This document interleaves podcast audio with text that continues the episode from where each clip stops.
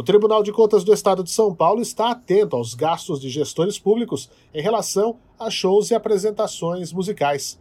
O presidente da Corte, conselheiro Dimas Ramalho, comentou a situação em conversa recente com jornalistas. Isso é uma fiscalização constante. Sempre fizemos.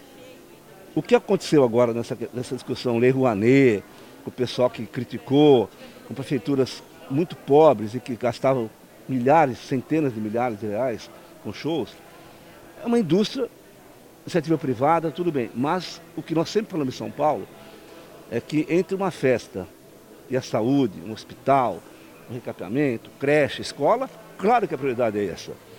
E aí, nós queremos sempre que faça de acordo com a questão do quê? Da razoabilidade, da publicidade. É, não dá para um município pequeno gastar um milhão, dessa maneira, estou exagerando, um grande show, se, se o IDEB está ruim, se o hospital falta remédio, nesse momento. Então nós estamos orientando os gestores a não fazer isso. Ah, mas eu tenho direito de fazer. Tá bom, você tem direito, mas você vai responder depois se você fez o certo. Se está sobrando dinheiro, se você está no, tá no conforto, tudo bem, não tem problema. Desde que você preencha as condições da publicidade, legalidade, razoabilidade dessa questão.